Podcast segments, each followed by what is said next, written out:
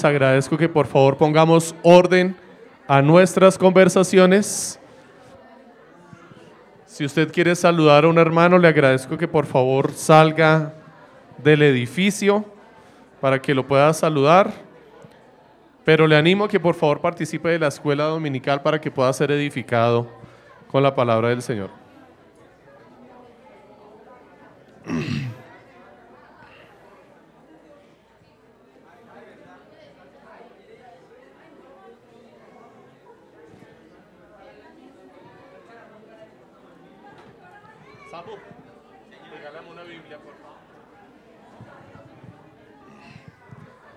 Bueno, mis amados hermanos, ¿listos? Arrancamos, les agradezco muchísimo. Mis amados hermanos, vamos a dar inicio, por favor, vamos a ocupar nuestros asientos. Gracias.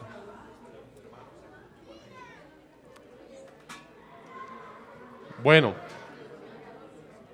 ¿estamos listos, mis hermanos? Muchísimas gracias por los juiciosos, perdónenme la pedrada, que están listos y preparados. Por respeto a ustedes, mis amados hermanos, y por su obediencia, quiero iniciar. Le agradezco a los demás, por favor, me están escuchando. Muchas gracias, mis hermanos. Esta situación no es cómoda ni conveniente para todos. No quisiera llamar la atención desde este lugar, mis amados hermanos, por favor. Les agradezco que podamos proceder con más orden las siguientes ocasiones. Muchísimas gracias. Vamos a dar inicio, mis amados hermanos, orando entonces. Señor, te damos muchísimas gracias por tu santa palabra y por la gracia que nos has concedido en ella que disfrutamos, Señor, a través de la obra del Espíritu Santo que ha venido a nuestras vidas, enviado, Señor, y comisionado por ti personalmente. Te agradecemos, Señor, porque en la obra del Espíritu Santo vemos tu obra reflejada. La obra, Señor, por la cual tú nos has librado y exonerado de nuestros pecados y delitos en la cruz, asumiéndolos tú por nosotros, Señor, y trayendo sobre nuestras vidas tu inocencia, tu limpieza, Señor, tu justicia, tu santidad delante del Padre. Hoy te pedimos, amado Señor, que nos concedas crecer en el conocimiento de tu palabra y en esta gracia, Señor, para poder vivir por fe al llamado que tú nos has hecho, para que nuestra obediencia, Señor, a tu palabra, a tu ley, a tus mandamientos, no se convierta en legalismo en nuestro corazón, sino en una adoración, en una alabanza, en una doxología, en una acción de gracias delante de tu presencia por la obra que tú iniciaste por nosotros en la cruz y que has culminado sentándote a la diestra del Padre, Señor, y estando en gloria. Gracias te damos, amado Padre Celestial. Amén. Bueno, muy bien, mis amados hermanos, Dios les bendiga. Muy buenos días. Continuamos, mis amados hermanos, en este espacio de nuestra escuela dominical con el material que iniciamos hace unos meses atrás de los ministerios Ligonier. Eh, Quiero dar las gracias al Ministerio Ligonier públicamente y el reconocimiento del material que estamos utilizando de parte de ellos, porque ellos de una forma comedida y diligente nos dieron acceso a sus materiales de tal forma que los pudiéramos enseñar públicamente en la iglesia. Y tenemos acceso a este material gracias a, esta obra del Señor en sus vidas y gracias al Señor por la vida y obra de nuestro hermano Sprul, que el Señor lo tiene en su gloria y que nos ha dejado grandes enseñanzas en sus materiales de estudio. El material que estamos estudiando, para si ustedes quieren conocer un poco más acerca de él, es el drama de la redención. Y vamos ya en la penúltima lección, estamos hoy en la lección 14, nos queda una lección más. Y hoy vamos a hablar acerca del pacto davídico o la casa de David, como es mencionado también en las escrituras. Y hemos estado viendo a lo largo de estas lecciones algo acerca de los pactos, ¿cierto?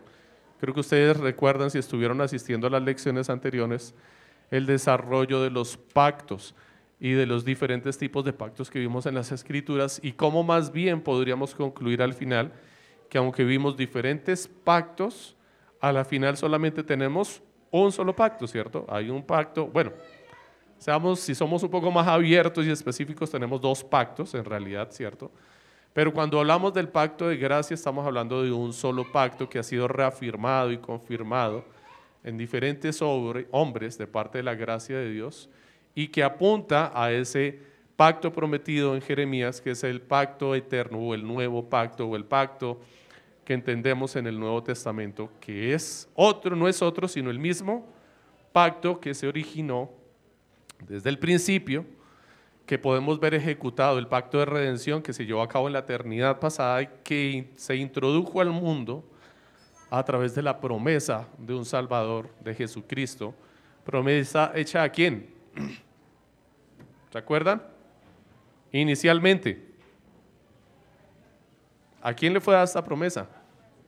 Inicialmente, que iba a venir un Salvador. En Eva, ¿cierto? A Eva, ¿no? No fue dado a Eva.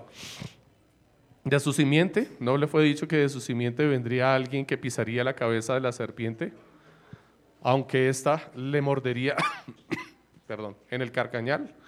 Pues gracias al desarrollo de esa promesa y la entrada de esa promesa, de ese pacto dentro del pueblo de Dios que se empieza a desarrollar allí, nosotros estamos hablando entonces de este pacto de gracia, de este pacto de redención. Y hoy vamos a ver un elemento más o una característica más del desarrollo, de cómo va creciendo eh, la revelación que nosotros como seres humanos, como hombres, tenemos de ese pacto. Porque eso es lo que ocurre cuando se reafirma el pacto en diferentes hombres en las escrituras. Estamos nosotros a lo largo de la historia empezando a crecer en el conocimiento de ese pacto que originalmente fue dado en palabras concretas y sencillas y muy específicas allí de parte de Dios al hombre. Y conforme fue avanzando la historia, el conocimiento que nosotros teníamos de ese pacto fue creciendo cuando ese pacto era reafirmado con un nuevo hombre que Dios llamaba y confirmaba dentro de su pueblo. Entendiéndolo de esta forma que el posterior fue pues Abraham, ¿cierto? Le fue, le fue reafirmado allí en sus hijos.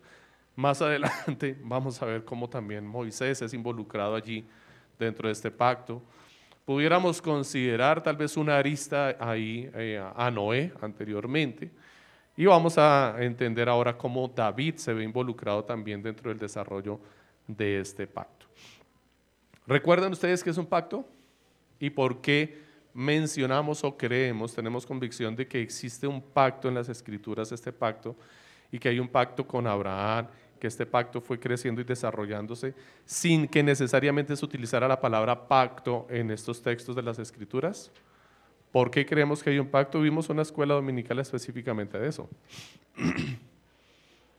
¿Cómo sabemos que hay un pacto? Hay unas condiciones, hay un acuerdo, ¿cierto? De cumplimiento, hay unas, eh, digamos, entre esas condiciones hay unas causales de eh, retribución o de castigo en el caso del incumplimiento del pacto. De tal forma que si usted se saluda con una persona, le da la mano y hace un acuerdo y le dice nos vemos mañana a las 2 de la tarde en tal parte, ustedes acaban de hacer qué? Un pacto con esa persona. ¿Sí o no? Tenemos los elementos del pacto allí y tendremos unas condiciones y seguramente habrán unas consecuencias del incumplimiento del pacto. Usted va a perder su palabra delante de esta persona, no va a tener una palabra honorable o confiable porque incumplió, ¿cierto? La persona va a perder la confianza en usted y al siguiente día cuando le diga, bueno, mañana sí salimos a trotar a las 7 de la mañana, usted le va a decir, pero ¿me va a cumplir en serio? Porque la persona ya no confía en su palabra, porque usted incumplió al pacto. Entonces, un pacto lo podemos entender como una transacción comercial, un, acuerdo entre dos partes, o puede ser a veces incluso entre más partes. Eh, tenemos pactos a lo largo de nuestras vidas de continuo, algunos con características más rigurosas o más eh, legales específicas con consecuencias legales que otros. Otros pactos más sencillos y menos rigurosos o menos específicos, pero fue, generalmente nuestras vidas giran alrededor del desarrollo de pactos, ¿cierto? Tenemos pactos jurídicos importantes como el matrimonio, ¿cierto? Como un juramento de testificar delante de un juez. Allí estamos haciendo un pacto de decir la verdad, estamos haciendo un pacto en el matrimonio de comprometernos a unir juntos en toda circunstancia buena o mala y permanecer fieles al Señor y a su palabra. Y eso, de eso se trata un pacto. Cuando usted tiene un contrato de trabajo, está haciendo un, un pacto. Cuando usted se compromete a trabajar con un contrato escrito o verbal, está adquiriendo un pacto, está celebrando un pacto. Así es que tenemos que ser un poquito más precisos a la hora de considerar la escritura del Señor cuando nos dice que no hagamos sociedades con el impío, ¿cierto? ¿A qué se refiere específicamente? Porque la verdad es que vivimos en el mundo y nos estamos relacionando con impíos todo el tiempo. Así es que usted no podría subirse a Transmilenio, no podría utilizar un servicio público y no podría utilizar un taxi si usted cree que a eso es a lo que la palabra se refiere con que no puede celebrar tratos o hacer sociedades con impíos. Porque cuando usted le está pagando al taxista está haciendo un acuerdo con un impío. Acaba de hacer un trato. ¿O no es así? Cuando usted va a un restaurante y se sienta a la mesa y ordena un plato, no está haciendo un trato comercial, un pacto, un acuerdo allí, en donde usted se compromete a pagar por el bien recibido y la otra persona se compromete a servirle lo que usted solicitó. Es un acuerdo. Entendemos entonces que finalmente estamos viviendo bajo acuerdos y tratos, solo que algunos son un poco más exigentes o, más específicos que otros. Vamos a ver entonces que estos elementos también los encontramos aquí en el pacto que vamos a ver con el rey David. Vamos a ir a las escrituras, a la segunda carta. segunda carta de Samuel en el capítulo 7.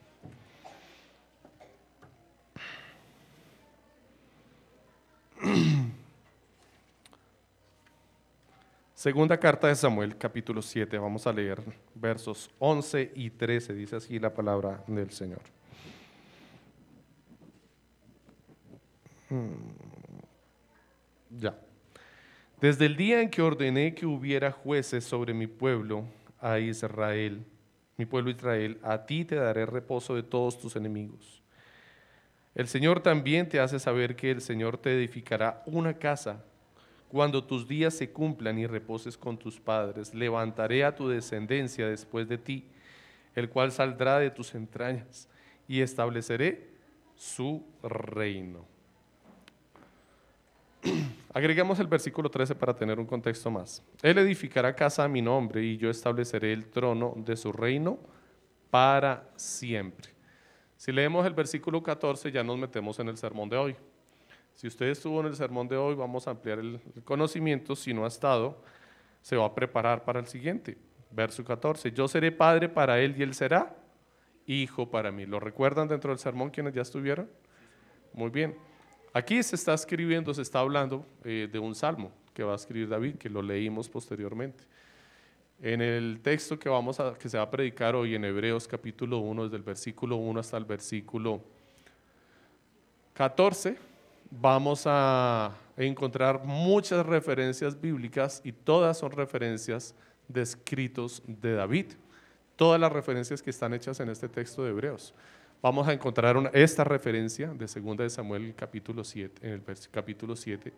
Vamos a encontrar el Salmo 16, vamos a encontrar el Salmo 32, vamos a encontrar el Salmo 118, vamos a encontrar el Salmo 102 vamos a encontrar una referencia neotestamentaria que se va a leer dentro de la liturgia en Hechos capítulo 2, que la vamos a leer en la lectura pública también desde hasta el versículo 47.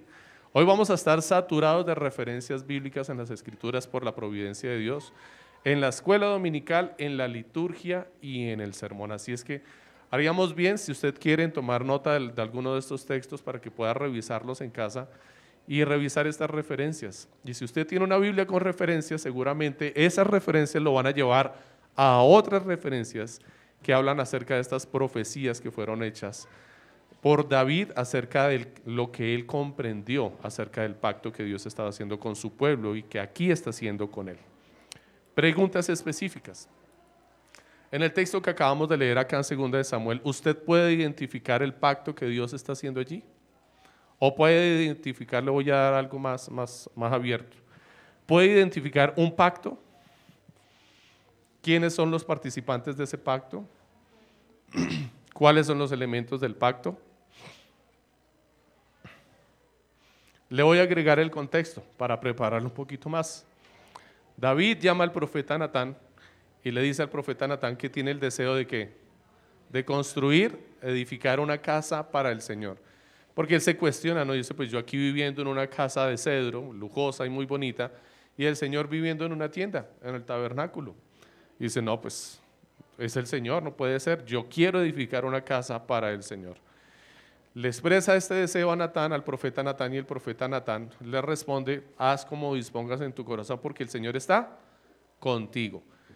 Y el profeta Natán recibe esa noche una revelación, un llamado de parte de Dios para que se lo dé a David. Cuando va y le habla a David, resulta que más bien Dios es el que le dice a David, no, tú no me harás casa a mí.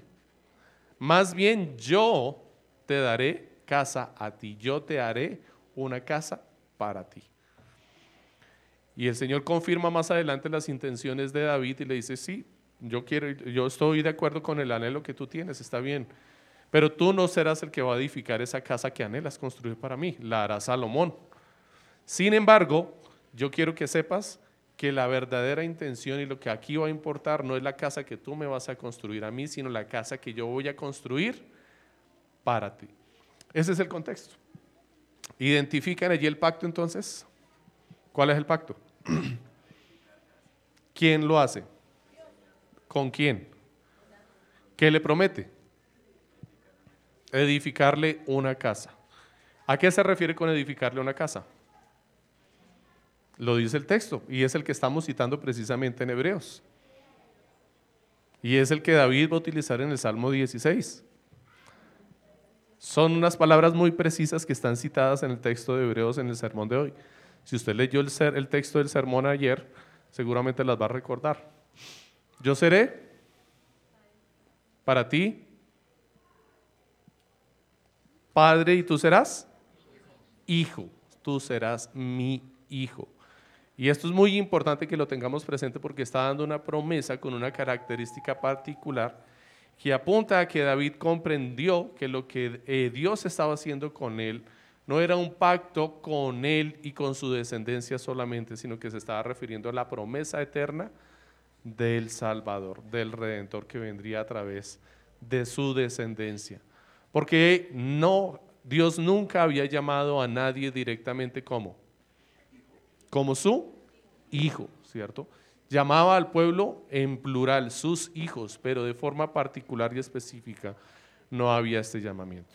Y David entiende allí por dos causas, por dos palabras específicas que hay dentro de este texto, que también Dios está haciendo una promesa mayor y más grande. La duración del pacto, dice que es un pacto eterno, y las condiciones del pacto, que el pacto lo va a hacer con su hijo. Y él entiende obviamente que si es un pacto eterno, su hijo un día morirá. Así es que no se refería solamente al pacto que haría con su hijo, ¿cierto? De hecho, de esa forma es que lo entiende y lo interpreta, eh, se interpreta en el libro de Hechos, o lo comprende el autor de Hechos.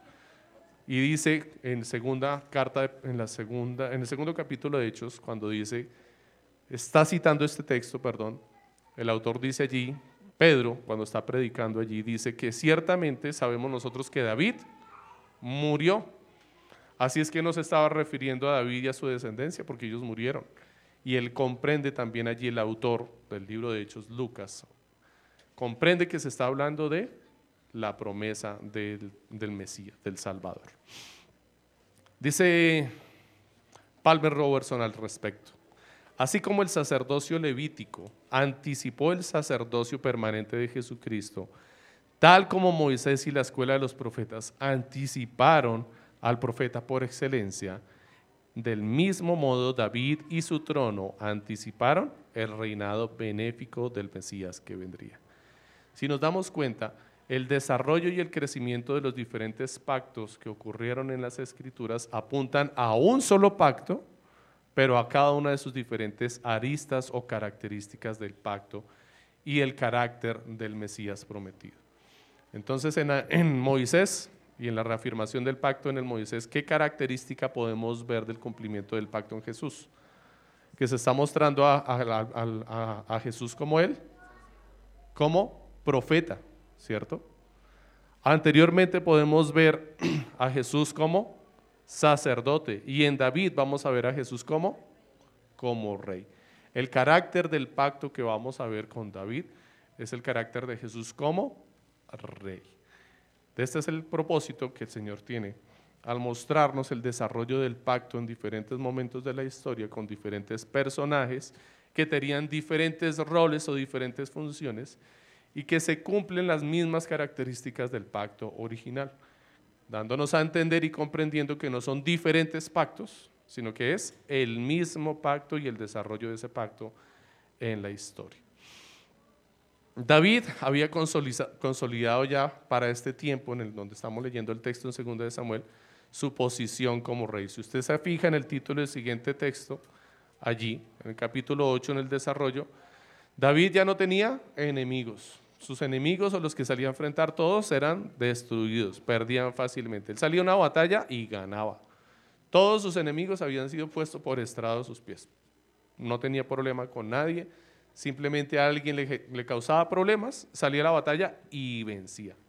Allí veíamos las características del cumplimiento del pacto de Dios. Este pacto tenía una característica que se estaba cumpliendo en David y se estaba cumpliendo en su descendencia, pero tenía características que apuntaban a que el pacto era mayor, era superior. David consideró, empezó a considerar o comenzó a considerar la magnificencia de su palacio de cedro y vio la necesidad o consideró que Dios necesitaba o quería o anhelaba, era el corazón de David, que Dios también tuviera su propio templo. dijo, pues él consideraba en su corazón seguramente no lo veía como algo justo, pero pues Dios tenía unos planes diferentes. Dios hace un cambio en los planes de David y vemos cómo la reversión de los planes que Dios le hace a David resulta en beneficio de todos nosotros. Porque mientras David tenía la intención de construir una casa para el Señor, el Señor tenía la intención de construir a través de la descendencia de David una casa para nosotros. Nosotros seríamos finalmente el templo del Señor. Y todo esto se llevaría a cabo el cumplimiento del pacto, de la promesa que Dios hizo o reafirmó con David. ¿Cuáles eran las características de este pacto? Al igual que los otros pactos, y como les mencionaba anteriormente, hay diferentes tipos de pactos. Hay pactos bilaterales de cumplimiento de las dos partes, unilaterales, donde el pacto se hace solamente de una parte y la parte esa parte del cumplimiento de las garantías, hay pactos con varias partes involucradas. Este pacto que tenemos aquí, al igual que los anteriores, es un pacto unilateral, es un pacto que parte de la intención y la voluntad de quién? De Dios. Es un pacto que tiene condiciones. Más adelante nos vamos a dar cuenta que este pacto tiene unas condiciones de cumplimiento. Dios le dice, si tu descendencia permanece en arrepentimiento y en mi servicio, yo seré fiel al pacto que he hecho contigo y mantendré la descendencia tuya siempre. Nunca faltará nadie de la casa de Judá en el trono. Son una de las condiciones que Dios pone para el pacto. ¿Y qué ocurre con la parte del pueblo, con la descendencia de David, con este pacto? ¿Se cumple? No se cumple. Ellos quebrantan el pacto del Señor. Nos empezamos a dar cuenta que se levantan reyes que se corrompen. De hecho, no pasa mucho. Los mismos hijos de Salomón, la primera generación después de, Salomón, que reciben el trono para reinar se agarran y dividen el reino. Y desde ahí empiezan los problemas del reino. O sea, no, no pareciera que no hubiera durado mucho. Pero aún así, el Señor se mantiene fiel a su pacto y cumple. Él se cumple. La palabra dice que aunque nosotros fuéramos infieles, Él es fiel porque Él no niega su nombre. Él no niega su nombre. A pesar de que eh, se incumplió, David y su descendencia incumplió entonces con este pacto, Dios sí cumplió con las características de este pacto. Y eso nos hace pensar o nos hace recordar el pacto con Abraham. ¿Recuerdan ustedes eh, cómo se celebró una ceremonia para el pacto con Abraham? ¿no? ¿Cuáles fueron las características en la ceremonia de este pacto con Abraham? ¿Qué elementos utilizaron? Un animal sacrificado allí, se partió, ¿cierto? ¿Y la ceremonia en qué consistió? En que quienes hacían el pacto pasaban en medio de las partes del animal partido y dando a entender que aquel de los dos de los que pasaban por los animales partidos si no cumplían con las condiciones del pacto les esperaría lo que le esperaría lo que le esperó el animal sería cortado en dos sería partido en dos es decir moriría la pregunta es quién fue el que pasó qué parte debería haber pasado y cuál fue la parte que pasó entre los animales para llevar o celebrar a cabo el pacto. Dios, Dios mismo, ¿cierto? No pasó Abraham, pasó solamente Dios, dando a entender que Él era la garantía de las dos partes. O sea, si tú incumples, yo muero. si yo incumplo, yo muero. O sea, Abraham, uno podría pensar de parte de Abraham, no, pues una machera el pacto, ¿no? Porque, o sea, no tengo que hacer nada. Voy a tener garantía de que este pacto se va a cumplir sí o sí. Si yo incumplo, el pacto no va, no va a ser alterado. Y si Dios incumple, tampoco va a ser alterado porque está dando, poniendo por garantía su propia vida de que se va a cumplir el pacto. Tenía una garantía absoluta. Pues bueno, estas son las mismas condiciones aquí en el pacto con David. Dios está dando garantía de que a pesar de lo que llegue a ocurrir con la descendencia de David, Dios garantiza que, de la, que nunca faltará alguien de la descendencia de David que esté gobernando en el trono. Y que llegue un día en el que tendrá un reinado eterno, que gobernará eternamente. ¿Hacia quién apuntaba entonces la característica del pacto? A Cristo, al Mesías, que vendría y reinaría eternamente. bueno, el pacto davídico entonces tiene un cumplimiento inicial. Ese cumplimiento inicial se dio con Salomón, ¿cierto? Y tenía un cumplimiento final que fue dado con quién? Con Jesucristo. Entonces, Salomón finalmente es el que levanta el templo para el Señor, construye el templo. Se cumple pues el deseo de David y Dios garantiza a través de la descendencia de David en Salomón que siempre habría alguien reinando y efectivamente encontramos que a pesar de lo que pasó en la historia, alguien de la descendencia de David siempre estaba en el reino en Jerusalén. Posteriormente tiene un cumplimiento final completo y absoluto en Jesucristo. Cuando Jesucristo viene y encontramos que la declaración final de Jesucristo cuando dice consumado es, acto siguiente lo que ocurre es que encontramos una declaración en las escrituras en donde vemos a Jesucristo sentado a la diestra de Dios Padre, donde está reinando y reinará para siempre. Y su reinado no tendrá fin, dice la palabra del Señor. Y está allí aguardando hasta que sean puestos todos sus enemigos por estrado de sus pies. Es decir, lo mismo que ocurre inmediatamente después del capítulo 7 aquí en 2 de Samuel 8, ¿no? Se le promete a David que va a reinar y que sus enemigos serán puestos por estrado de sus pies y vemos inmediatamente después que todo lo que sale a enfrentar David, todo enemigo que sale es vencido. La reconstrucción de la casa davídica comenzó en Belén cuando nació Jesús. Tal como había sido prometido, fue allí mismo, en la misma tierra, en el mismo lugar en donde estuvo reinando David. Allí nació nuestro Señor Jesucristo para dar cumplimiento a las profecías, para que pudiéramos entender que se estaba hablando del mismo pacto y de la misma promesa. Cuando Juan dice que este es el verbo y que el verbo de Dios estuvo entre nosotros, ¿cuál es la palabra que utiliza allí? Cuando dice que habitó entre nosotros o estuvo entre nosotros. La palabra tabernáculo. Y es una palabra conjugada, tabernaculizó, es decir, vino a vivir entre nosotros. Porque Juan entiende también allí que se está dando cumplimiento a las promesas que habían sido dadas por David proféticamente en los Salmos y aquí en 2 de Samuel capítulo 7. Todos ellos tenían una buena comprensión de la escritura y de lo que había ocurrido y ellos ven que allí se está cumpliendo la promesa. Jesús ha venido a tener casa en medio de nosotros, que es la casa que Dios le está prometiendo aquí a David. ¿Y cuál es esa casa? Nosotros. Él ha venido a habitar directamente en nosotros. ¿Y cuál era la característica del pacto que fue reafirmada, que fue dado a Abraham y que fue reafirmada con Moisés? Cuando Moisés, recuerdan el sermón que tuvimos de Éxodo, salió nuevamente después de que el pueblo metió la pata y metió la pata y metió la pata y la embarró. Y ya el Señor les dice, no, no va más la vaina. Finalmente el Señor les dice, está bien, yo iré con ustedes y estaré en medio de ustedes, habitaré entre ustedes. Y el tabernáculo va siempre guiándolos en su camino, porque ahí se ve la reafirmación del pacto. Si nos damos cuenta, las características del mismo pacto se cumplen en todo momento, pero crece nuestro conocimiento de la revelación que Dios está dando del mismo pacto. Toda promesa de cada pacto en el Antiguo Testamento alcanzó su pináculo, su cumplimiento, su clímax, su cima más alta en la venida de Jesucristo. Dios edifica su casa en el reino de Jesucristo. Preguntas de comprensión, mis amados hermanos, hasta aquí para ver qué hemos aprendido y qué hemos comprendido. ¿En qué capítulo de las Escrituras encontramos el pacto davídico? ¿Cuál? Segunda de Samuel, capítulo 7. Muy bien. ¿Cuál era el nombre del profeta con el que David comparte el plan que tenía de construir un templo para el Señor? Natán. Muy bien. ¿Sí lo recuerdan? Muy bien.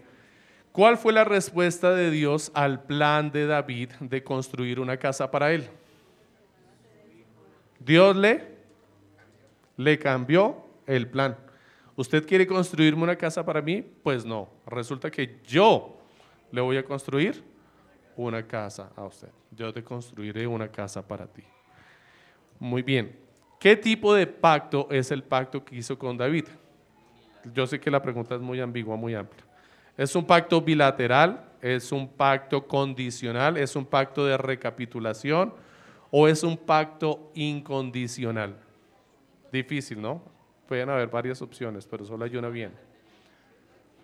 ¿Es un pacto bilateral? No. ¿Es un pacto condicional? Aquí no veíamos las condiciones en 2 Samuel capítulo 7, ¿no? Todavía no se veían claras las condiciones. Más adelante entenderíamos que habían condiciones, pero aunque hay condiciones, tenemos que entender que no era un pacto condicional. Porque el cumplimiento o no de las condiciones no iba a demeritar el pacto, no lo iba a hacer cambiar. Si David cumplía o no cumplía con las condiciones, el pacto se iba a llevar a cabo. Así es que era un pacto condicional. El cumplimiento, es decir, el cumplimiento del pacto estaba sujeto a condiciones. No. El pacto se iba a cumplir aunque no se cumplieran las condiciones. ¿Había condiciones? Sí, pero había garantía de que el pacto se cumpliría aunque las condiciones no se cumplieran. Entonces, ¿era un pacto condicional? No lo era. Muy bien. ¿Era un pacto de recapitulación? Es decir, se estaba cumpliendo aquí un pacto que le había sido prometido antes a la descendencia de David. No, no había más pactos directos específicos hacia David y a su familia, no había más pactos. El pacto que tal vez podríamos tener en mente, si era el pacto con Israel, el pacto con Abraham, pero David no entendía ese pacto como algo involucrado con él, sino con la descendencia, con todo el pueblo de Israel, pero no algo personal. Así es que no era un pacto que lo involucrara a él, como si podríamos considerar a Jacob y a Isaac, ¿cierto? Que fue la reconfirmación del pacto dado a su padre, en Abraham. Ellos sí lo podían entender como algo directo para con ellos, pero no con David, ¿cierto? Con Isaac, con su padre nunca hubo, con Isaí, perdón, nunca hubo un pacto. Entonces este es un pacto incondicional, sin condiciones, es la característica de este pacto. Además es un pacto, un pacto unilateral, en donde las condiciones y el cumplimiento de las condiciones se da solamente de una parte. Muy bien. La promesa del pacto davídico se hizo inicialmente con respecto a quién, el nombre de la persona. Cuando Dios, cuando Dios promete que se va a cumplir, ¿se cumplirá en quién? En Salomón, ¿cierto? Salomón. Dios construye una casa para Salomón, es decir, lo establece como el rey de Israel y sus generaciones. Muy bien. ¿Cuándo comenzó la reconstrucción de la casa caída de David? ¿Cuándo nació Jesús? ¿En dónde? En Belén de qué? De Judea. Porque ese era el lugar en donde estaba reinando David. Fue en donde reinó siempre David, ¿cierto? Dios está construyendo su casa en. ¿En dónde está construyendo el Señor su casa? en.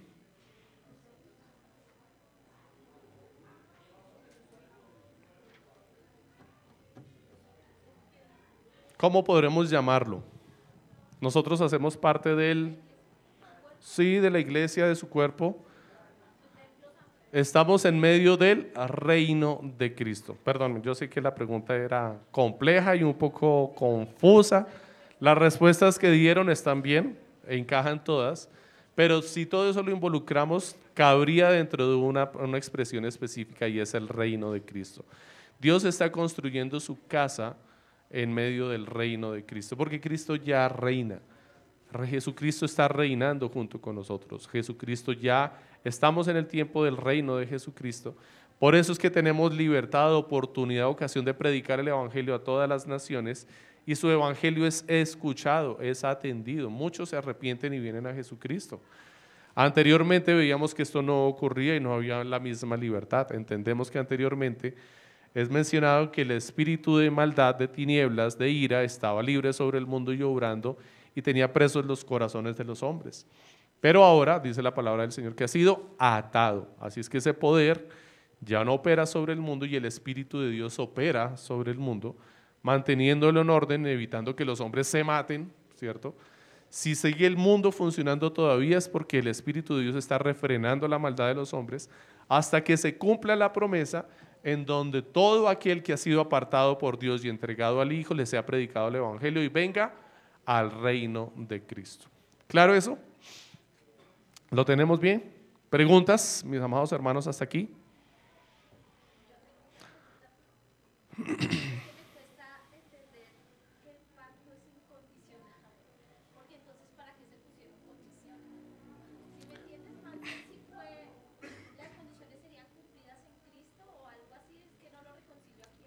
Ok.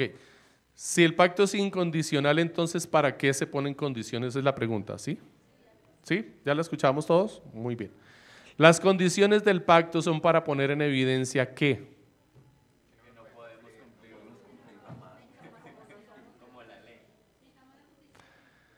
Y si nosotros, si el pacto tenía unas condiciones y las condiciones del pacto nos ale, el incumplimiento de esas condiciones nos alejan del pacto, de la promesa, es decir, Mire, si me hace todas las tareas juicioso, lo dejo jugar Wii en la casa. Estoy hablando de los pactos de mi casa, ¿no? Entonces, si me hace todas las tareas juicioso, lo dejo jugar Wii esta noche. Y las tareas que le voy a poner son, pero abrumadoras. O sea, mm, yo sé que no va a poder cumplir con ellas. ¿sí? Le voy a poner lavar la losa, le voy a poner a barrer, a trapear, a tender todas las camas, a colgar la ropa, a bajar la ropa del tendedero, doblarla. De tal forma que yo sé que si lograra llegar a cumplirlo por algún motivo sobrenatural, no va a tener tiempo para jugar. ¿Ok? Son las condiciones del pacto, que no las va a poder cumplir. ¿A dónde le va a llevar él las condiciones del pacto y cuando empiece a esforzarse en el cumplimiento del pacto, a darse cuenta de que no voy a poder hacerlo? Entonces, ¿por qué me pones este pacto si no lo puedo cumplir? ¿Cuál será el propósito del Padre? Que levante la mano y pida ayuda.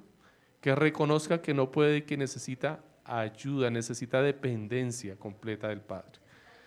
Ese es el propósito de las condiciones del pacto y para eso apuntaba el pacto. Y esa fue la intención. De hecho, eso es lo que se afirma después en Jeremías cuando vemos que se como que se revelan las cartas del pacto cuando viene Jeremías y se habla del pacto realmente y del nuevo pacto que estableceré con mi pueblo. ¿Cómo lo, cómo lo expresa Jeremías allí? Como un pacto que se había hecho anteriormente, que estaba hecho en el corazón del hombre, que era de, ¿cómo era, cómo era reflejado inicialmente el pacto? Escrito en el corazón del hombre, que era un corazón de piedra. ¿Por qué? ¿Cómo se hizo el pacto originalmente en el Sinaí? La ley del Señor fue escrita en dónde? En piedra, en tablas de piedra. Por eso es que después le dice el Señor allí en Jeremías cuando dice la promesa, pero estableceré mi pacto en corazones de carne, corazones maleables, dóciles, corazones que pueden ser formados a la voluntad del Señor. Ese es el establecimiento del pacto. Cuando ellos se den cuenta que esa ley dada en piedra, inamovible, que no se puede manipular, que es dura, que no la pueden cumplir, los iba a humillar y ellos requerían levantar la mano y pedir ayuda para que fueran al Mesías, fueran a Cristo, fueran al mediador. Y el Señor les dijo, bueno, aquí tengo preparado el Mesías para ustedes, aquí viene el Mesías. Cuando el Mesías viniera, lo recibieran. Lamentablemente el pueblo que hizo, lo rechazó, lo rechazó. Por eso dice, por eso las declaraciones de Jesucristo en el Nuevo Testamento cuando Jesucristo vino. ¿Cuántas veces quise juntar a mi pueblo como la gallina quiso juntar a los pollitos bajo sus alas? Pero me rechazaron. Porque era necesario que este Mesías muriera por el pueblo para darle perdón de sus pecados. O sea que no solamente Él venía para ayudarles con su labor y con el cumplimiento de la ley, venía a liberarlos de las consecuencias de la ley. Así es que no solamente venía como su Señor, sino también como su Salvador. No era suficiente con que Él dijera, está bien, yo vengo y les ayudo y todo bien. Era necesario que quitara las consecuencias del incumplimiento que ellos tenían. Sí comprendemos las dos partes necesarias que tenían que dar a cabo en el cumplimiento del pacto. Por eso no solamente fue suficiente con que viniera el Mesías y ayudara al pueblo, además de eso tenía que morir. ¿Se responde la pregunta?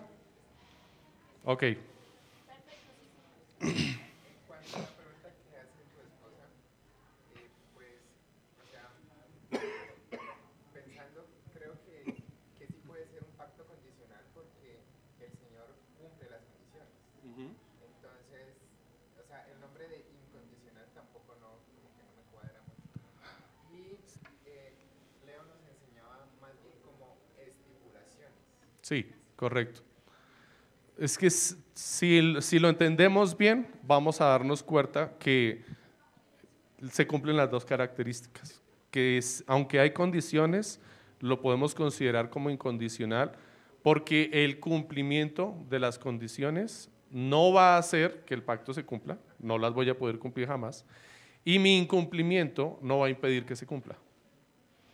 Entonces, sí hay condiciones, lo puedo llamar como un pacto condicional, pero en la práctica es incondicional.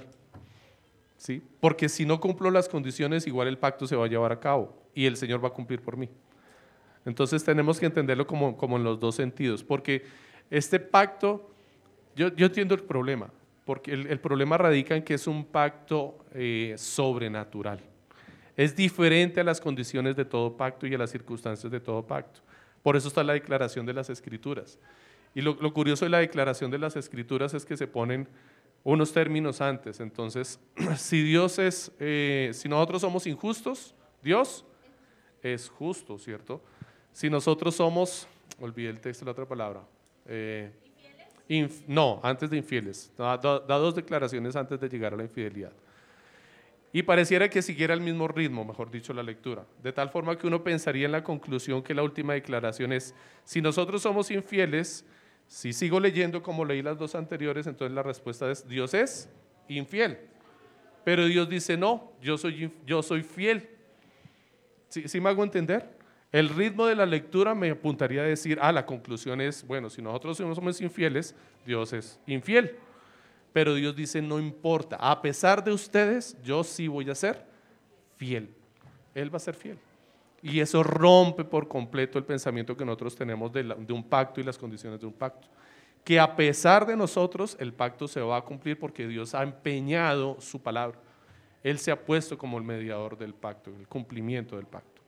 Entonces tu pregunta, claro, tiene lugar y es se entiende obviamente la confusión que se genera allí, porque es un pacto sobrenatural, rompe las reglas que nosotros entenderíamos de un pacto normal.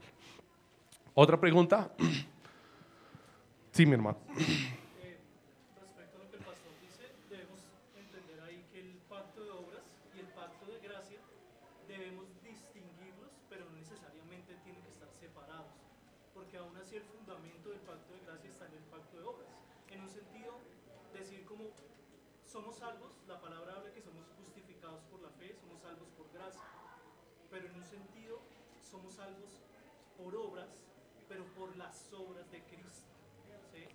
Por las obras que Cristo cumple en el pacto de gracia. Sí. Sí, sí. Pero hay una afirmación ahí que me parece eh, compleja. Yo no creo que podamos decir definitivamente que el pacto de gracia tiene su sustento en el pacto de obras. Porque el pacto de gracia viene antes del pacto de obras. Si entendemos, más bien, debemos entender que el pacto de gracia es el cumplimiento dentro de la historia del pacto de redención, de un pacto que viene desde la eternidad. Y el pacto de obras es como ese hilo conductor en donde ese pacto de redención allá en la eternidad entre el Padre, el Hijo y el Hijo, el Espíritu Santo, se introduce en la historia del hombre. Cuando se introduce en la historia del hombre viene y toma la forma del pacto de obras, llamémoslo de alguna manera, ¿cierto? Y el incumplimiento o la incapacidad de que se lleve a cabo el pacto de obras abre, da la apertura a la introducción dentro de la historia del pacto de redención, que ahora lo vamos a llamar dentro de la historia pacto de gracia. Muchas vueltas, no sé si me hice entender, qué pena con ustedes. Es, es un asunto a veces un poco complejo, pero a medida que vamos entendiendo los términos y el desarrollo de los textos en la historia, por eso el examen era importante, las preguntitas, que tengamos presentes esos textos para ver cómo se introduce y se desarrolla el pacto de gracia. Recuerden muy bien las clases que hemos visto anteriormente, el pacto con Abraham, el pacto con Moisés, el desarrollo del pacto, el pacto davídico, el pacto de redención, ya vimos todas esas lecciones. Haríamos bien en que las repasáramos en casa para tener presentes los textos y cómo se desarrolla ese pacto dentro de la historia y en la eternidad. Pero yo creo que a, términos generales la precisión que haces es, correcta, ¿ok? Solo que tal vez si tenemos más cuidado, más precisión de las palabras, cosa que todos metemos la pata, yo lo hago seguido, podríamos mejorar el entendimiento del pacto. Eh, creo que eso es para mí. ¿Hay alguna otra pregunta más antes de?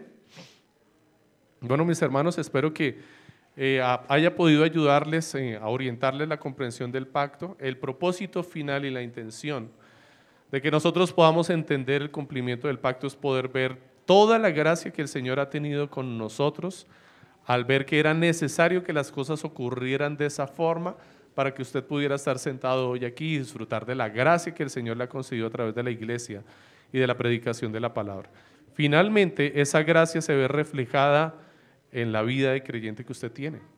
El cumplimiento de obras que mencionaba nuestro hermano aquí del pacto de obras, es que sus obras no le van a llevar a cumplir delante del Señor, porque esas obras que el Señor demandaba de nosotros, Cristo las cumplió por nosotros. Demos gracias al Señor porque en medio del pacto que existe entre Dios y los hombres, entre Dios, el Hijo y el Espíritu Santo, Él cumplió todas las condiciones y las características. Y usted ha recibido los beneficios sin haber hecho nada a cambio, por pura gracia. Eso nos lleva a responder al Señor con una doxología, una acción de gracias, una alabanza, una adoración delante del Señor. Y esto nos deja bien preparados para el sermón, para el servicio, que va a ser el momento en donde usted pueda expresar una acción de gracias delante del Señor, si usted no está, no, no vino el primer servicio y va para el segundo. Oremos dando gracias al Señor.